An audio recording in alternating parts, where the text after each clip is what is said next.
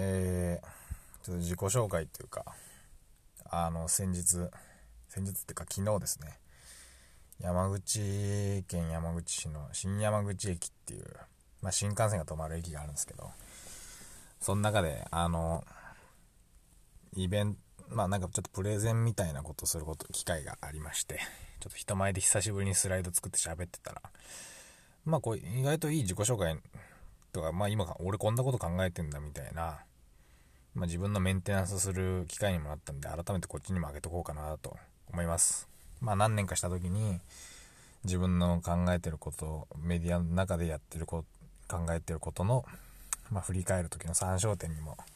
なるかなと思って。でもユニークローカルメディアっていうのを、まあ普段あの映像の受託の仕事とかやりながらですね、まあやってますと。んで、でまあメールマガジンとか YouTube とかポッドキャストとか、まあ、今年の秋に10プリント版ってことで、紙の雑誌も発売していこうかなというふうに作って今絶賛制作中なんですけど、まあ、ポッドキャストの説明いいっすね。で、まあ、ユニークローカルメディアっていうのは何かっていうと、うん。まあ、ユニークっていうのはまあ、独特であることとか、まあ、普通ではない様子とかを表すんですけど、まあ、もうちょっとロー、ここで言うローカルっていうのは、その、地方みたいな意味のローカルじゃなくて、もうちょっとこう、パソコンのローカルディスクみたいなイメージのローカルで、まあ、ネットワークの中の一部分みたいな。まあそこからある種切断された、まあ、現場みたいなことをなんとなく考えてて、まあ、クラウドとかリモートの対義語としてのローカルみたいな。まあなんで要するに、まあそういう現場みたいなね、現場っていうか業界の慣習とかからちょっと外れた人たちとか、うん、まあそういう僕でそういう実践をなんかこうユニークローカルって勝手に呼んで、まあ、あまり特定の場所、だから山口県で僕やってるけど、山口ご当地メディアっていうよりは、もうちょっとこう、場所とかにとらわれずですね、とらわれず、まあいろんな業界とかいろんな現場のユニークローカルみたいなものにスポット当てていこうかなということをやってますと。で、まあ、その、最近のやった、そやつで言うと、まあ、地域社会学の先生や思想家と一緒に、資本主義ではないオルタナティブな社会を考えてみようっていうイベントや、まあ、イベントっつうか、まあ、配信ですけど、それまあ、北九州市立大学の、まあ、地域社会学の先生、岩本さんっていうのと、まあ、あと石川県であの、小水力発電、自分電気作ってやるみたいな、うん、ことやってる佐竹さんっていうのがいて、まあ、この佐々木さんもうちょっと語り部事業とかね、不土器を作るみたいな地域の歴史とかにもすごい関心ある方で、まあ、その岩本さん、大学の先生と、まあ、佐々木さんっていう、まあ、起業家と、まあ、僕とで、まあ、資本主義じゃないオルタナティブ社会っていうのを考えてみようよっていう。まあ、で、やっぱりそこは、二人がやってることがそうなんで、まあ、もうちょっと地域みたいなところからなんか、オルタナティブな社会作れるんじゃないですかね、みたいな話してみたりとか、あとね、もう最近もうすっかりどんどんバズって有名になってますけどね、田口さん、M プレイス株式会社の田口さんっていう、あの、マーハーチョコレートっていうのやってますけど、彼女とまあガーナのチョコレートから考えると言おうとしてるのか、あ、これあれだな。ダメだ。今や喋ってて気づいたけど、これスライドありきで今プレゼン、今ね、喋ってたのはね、プレゼンのスライド作ったんで、スライド久しぶりに作って、で、そのスライド見ながらですね、当日イベント会場でプレゼンみたいなしたんですけど、まあやってることの紹介みたいな感じでやる機会があったんですけど、これあれっすね、ポッドキャストだとスライド見てねえと何のことかわかんねえな、これ。なるほどね。勉強なるわ。当たり前か、そりゃ。まあ、これあれだ。ダメだ。まあだから、まあ、本当今、せっかくならユニークローカルメディアリンの紹介できればなと思ったんだけど、難しいななるほどね。まあじゃあスライドなくても、わかりやすいところを喋るか。まあなんかね、連載の紹介とかしたんですよ。過去こういうデータ設けましたみたいな。まあそれいいんだけど、まあだから、結局何やりたいかっていうと、このユニークローカルメディアリンは、あの、社会の中に新しい雰囲気とか文化みたいなの作りたいんですよね。でもそれがきっかけでこうなんかの後押しになったり、まあブレ、逆にブレーキになったりできればなって思うんですけど、その、なんか、あの不良いるじゃないですか。グラフィックアートをシャッターに描いちゃうような不良。で、ああいう、まあ、人たちって何してるかっていうと、まあ、俺のグラフィックアート見てくれっていうこともあるんだろうけど、わざわざ街中でね、警察にちょっと注意されるかもしれないところでわざわざ書いてるってことは、街の雰囲気が多分気に食わないんですよね。ああいう不良、グラフィックアートをスプレーで勝手に書いちゃうような不良の人って。気に入らねえとこの街の雰囲気が。つまんねえ街だな、みたいな。で、俺が雰囲気変えてやるよってことで、まあやってるとこも多分あると思うんですよ。街の雰囲気をなんか自分の好みな感じにしていくみたいな。まああれと僕基本一緒だと思ってて、まあ別スプレー書いたり、街、シャッターにスプレー書いたりしないけど、勝手に人のやつに。その、まあ今のメディア環境とかって、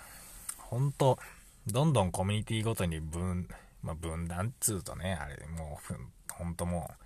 クリシェですけど、まあほんと閉じちゃってて、すげえつまんない話しかしないなーって前から思ってたんで、まあだったら、政治とか経済とか文化とか社会、生活みたいな、いろんなジャンルを、まあ関係なく横断していく。で、その、いろんなジャンルっていうのをユニークローカルっていう視点でもって、串刺しにしていくと、まあ見えてくるものがあったりとか、すると思うんで、まあいいいいんじゃない？で、こういう議論の仕方とか、問題設定の仕方とか、トークの話す内容みたいなトーンとかが、もうちょっと広まればいいのになーみたいな。だから基本世の中の会話ってもんが僕本当嫌なんですよね。なんか芸能人がどうのこうのとか、もうそういう話とかしたくないし、雑談とかでやんないといけないじゃないですか。社会人とかで。で、そうじゃない雰囲気にしていきたいんですよ、会話みたいなの。えー、で、まあ、例えば日本だと、まあ、ワイドショーのニュース文化みたいなののせいで、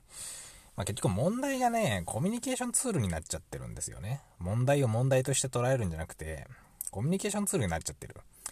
で、なんすかね。例えばサードプレイスみたいな話っ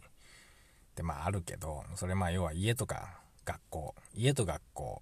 家と職場だけじゃなくて、まあ、第三の場所っていうか、ある種公共空間みたいなものに担えるような場所みたいなちゃんと作ってこうよみたいな話じゃないですか、サードプレイスってね。なんだけど、まあ、蓋開けてみると、うーん、なんか、まあ、セカンドプレイ、まあ、職場とかで、まあ、自分、仕事のスキルめちゃくちゃある人とかが、なんかマッチングして、コラボレーションしました、以上、みたいな。そう、勝手にやってくれよって感じもするじゃないですか。だからもちろんサードプレイスっていう、言った時に、もうちょっとビジネスマッチングぽいところとか、もうちょっとその、本当に学歴とか、スキルとか関係なく入れるみたいな、まあ、グラデーションがあってしかるべきなんだけど、まあ、そこの議論とかも全くされないまんま、まあ、ビジネスマッチングの場所になってます、みたいな。で、ワイワイやってます。いけてる奴らがワイワイやってます、みたいなサードプレイスばっかりでも、まあ、それはそれでいいんですけど、なんかそこがいまいち自覚されてないまま、そうビジネスマッチングで異業種交流会の場所だろみたいなとこが、私たちは公共、パブリックです、な存在です、みたいな。街づくりに貢献してます、みたいなこと言ってたりして、いや、それちょっと言い過ぎだろ、っつうか、お前本当に自分でやってることよくわかってんのかみたいなことがあったりするけど、例えばよくそこら辺の議論されないままサードプレスの、場所がどんどんできちゃうみたいなこととか。まあ、もうちょっと、なんですかね。もうちょっとあれで言う、なんか言う、分かりやすいやつで言うと、その、なんだろう、え例えば AI の議論とかって、まあ2、3年前とか3、4年前とか流行ったじゃないですか。で、AI で仕事はなくなると思いますか思いませんか？A か B かどっち？みたいな問題設定やっちゃうんだけど、まあ意味ないじゃないですか。普通に考えてね。そんな世の中で2択でばっこりいけるんだったら、うまいことやってますよ、世の中。で、その全く意味がない疑似問題とかなだなって僕は思うけど、メディアもそういうので D ボタンを押してくださいとか。で、なんかもうちょっとこう、トークイベントみたいな。中でもそういう話が出てきたり、なんかビジネスマンとかが自分の体験に基づいた主観で、いや、やっぱりどこまで行っても人間のあったかさっていうのは大事だと思いますとか、逆もまたしかりみたいなそういう、何なんだそれみたいな、メディアとかイベントがもう腐るほどあって、まあこれ、こんなんだったら、俺の方がもうちょいうまくやれるなっていうのを前から思ってるんで、自分でメディアやってるっていう。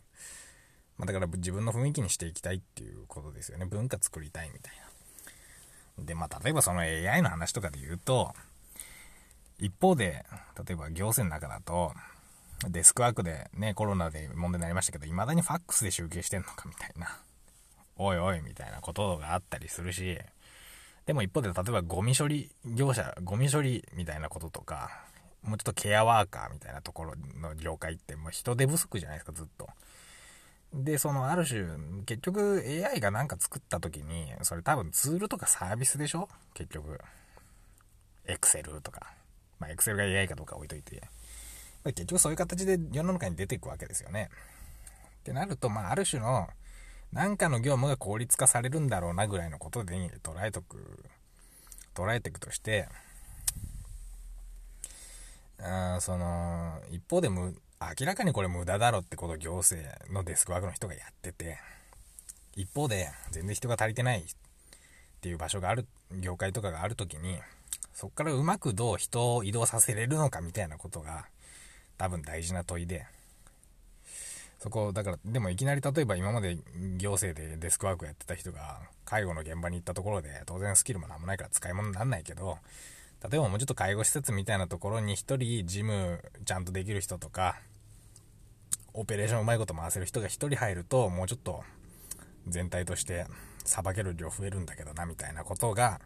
あったりするかもしれないから、そこのいわゆる部門とか業種のその流動性どう高めていくんだとか、柔軟性高めていくんだみたいなことが多分 AI とかだと大事なはずなんですよね。議論とか。で、これ多分、今僕自分で言ってて思いますけど、結構いい論点じゃないですか。で、これ AI で仕事がなくなる、なくならない A は B みたいなことじゃない形で、例えば議論していくみたいな論点をそういうふうにもうちょっと洗い出していくっていうか、これな、結局この問題の重心みたいなとこってどういうとこがあるんだっけみたいな。もちろん僕がこれを言ってるだけだから世の中には1個の問題に対して1個しか重心がないってことはなくて、もうちょっとクリティカルな論点ってのは複数個絶対あるんでしょうけど、まあ、できる限り自分のメディアの中で明らかにしていくと、まあなんか、面白いメディアになんじゃねえのみたいな。で、これからの時代とか言うと、一気にうさんくさくなりますけど、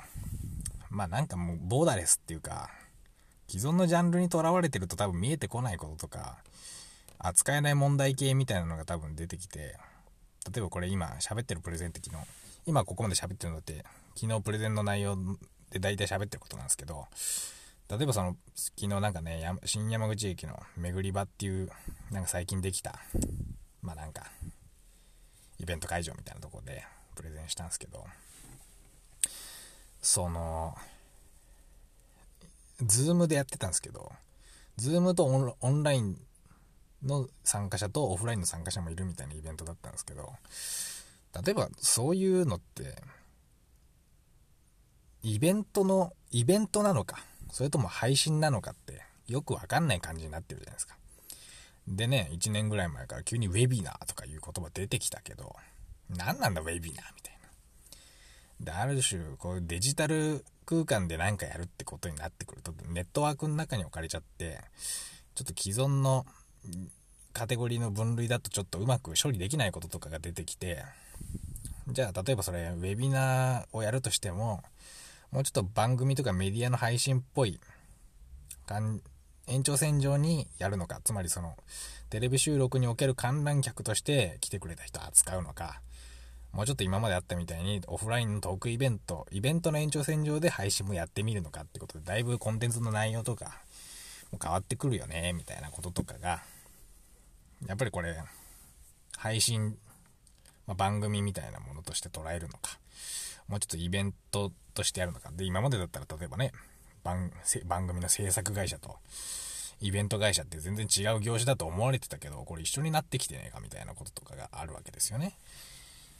それこそもうちょっと、まあそれ今ちょっと昨日の話、昨日そこでそういう話したから、イベントと配信の話しちゃったけど、そういうことだけじゃなくて、もうちょっとこう、例えば、なんすかね、うん気候変動とかの問題とかも、まあベタですけど、まあ直感的に考えるとこれ、まあ自然の問題でしょと。で、まあ気象、気象学とか地質学とか、ああいう地球のなんか天候とか、そういう、なんかね、話なの？みたいな。氷河期があってとか、今どういう時期なの？みたいな話かと思いきや、そういう、まあ、ある種のなんか自然科学みたいな話だけじゃなくて、例えば、まあ、何、何、20年以上前から、その、二酸化炭素っつうのがやばいらしいぞみたいなね、えー、ことがになってきた時に、じゃあ各国が協力して、排出量を抑えていきましょうよ、CO2 みたいな。先進国特にこれやらないと責任ありますよね、みたいな話ってずっとあって、ねなんとか議定書とかいろいろあるじゃないですか。ああいうのをずっとやってんだけど、やればやるほど排出量増えてるわけですよ。全然減らないと。で、これはある意味、政治の問題なのかっていう感じもするじゃないですか。そうすると。これ、いや、自然科学だけじゃなくて、自然のも、自然な科学だけじゃなくて、政治の問題なんじゃないかって思うけど、いや、待てよと。例えば、よく考えたら、工業排水、工業、もの、工業ラインで物作るときに、これま CO2 出てるぞとか、ある種企業の生産活動っていうものが結構のウェイトを占めてるぞと。で、ある種さっきの、なんか、学校が協力して規制していこうっていうのは基本企業に対して行われるもんじゃないですか。で、二酸化炭素排出量これぐらいに抑えてこうみたいなね。んじゃあそれ、企業が物作ってるか悪いんじゃないかみたいなね。で、相変わらずビニール袋使ってたりするし、そういうのやめてこうぜみたいな。ある種、企業の問題、ビジネスの問題、経済の問題なのかなっていう感じもする。けど、いや待てよと。じゃあその企業の商品買ってるのは俺たち消費者だぞと。で、それはある種、ずっと昔、最近ね、あの、日本だと、えっ、ー、と、レジ袋が有料になったりとかしてたけど、今までレジ袋ずっとなんとなくもらってたけど、それいいんだっけとか、ある種家庭内での教育の話かもしれない。だから家庭における消費活動とかが、結局のところ大事なのかもしれない。それ、要は家庭の問題にもなってくる。で、ゴミの分別するしないとかね。でも、いや、待てよと。ゴミの分別、プラスチックの分別したところで、どうやらうちの町、プラスチックも結局燃えるゴミになってるらしいぞとか、リサイクルそんなされてないっぽいぞみたいな。何なんだこれみたいな。で、そうなってくるとこれ行政の問題なのかみたいなね。って感じで、とにかく、まあグローバル化とかしちゃって、サプライチェーンがすげえ長くなったりしてくると、もう僕たちの影響ってみたい、もうすげえなんか、わけわかんないことになってて、ほんと複雑にいろんな問題が絡み合っちゃってるって時に、これやっぱ、例えば経済メディアで気候変動のこと扱おうとしたって、まあ企業の話、排出量の話とかになってくるし、SDGs 検証みたいなね、で補助金狙いましょうとかね。まあなんかそういう感じになっちゃってるし、一方で政治の言葉だけじゃ多分扱えない問題とかだし、とにかくこう、ジャンル、1個のジャンル、既存のジャンルだと捉えきれない問題系が多分これからどんどん出てくるような気がするんですよね。っていう時に、まあ、僕がやってるみたいな、あんまジャンルとか関係なくいろんなところの業界を見とくみたいな。で、そういういろんな現場の論点みたいなのをある程度明確にしとくと、うん、まあまたちょっと違った見え方がしてくるみ。もう一個一個メタな視点でその問題を扱えるようになるんで、実はこういう人間って多分、まあ僕このメディアずっと続けていこうと思いますけど、まあ、あの、なんていうんですかね。意外と大事な人材になるんじゃねえかなとも思ってますね。僕みたいなの。はい。みたいな感じでプレゼン終わったかな。長、今回。やばい。最初の時間無駄だったな。まあ、とにかく、えー、今みたいなプレゼンをしましたと。いうことです。長え。これはダメだ。聞く気になんないわ。20分ぐらいになってる。まあ、とにかく、スライド見ながら喋るときのことを、そのまま喋っても、ポッドキャストではいまいちよくわかんない感じになるってことが、よくわかりました。うん。やっぱスライドの補助として喋ってんだなっていう感じですよね、イベント、プレゼンって。で、ポッドキャストって、まあ、ポッドキャストっていうか、音声、オンリー、視覚情報ない時に喋ることの語り方ってのもまた違うんだなってことが、今よく分かりました。なるほど。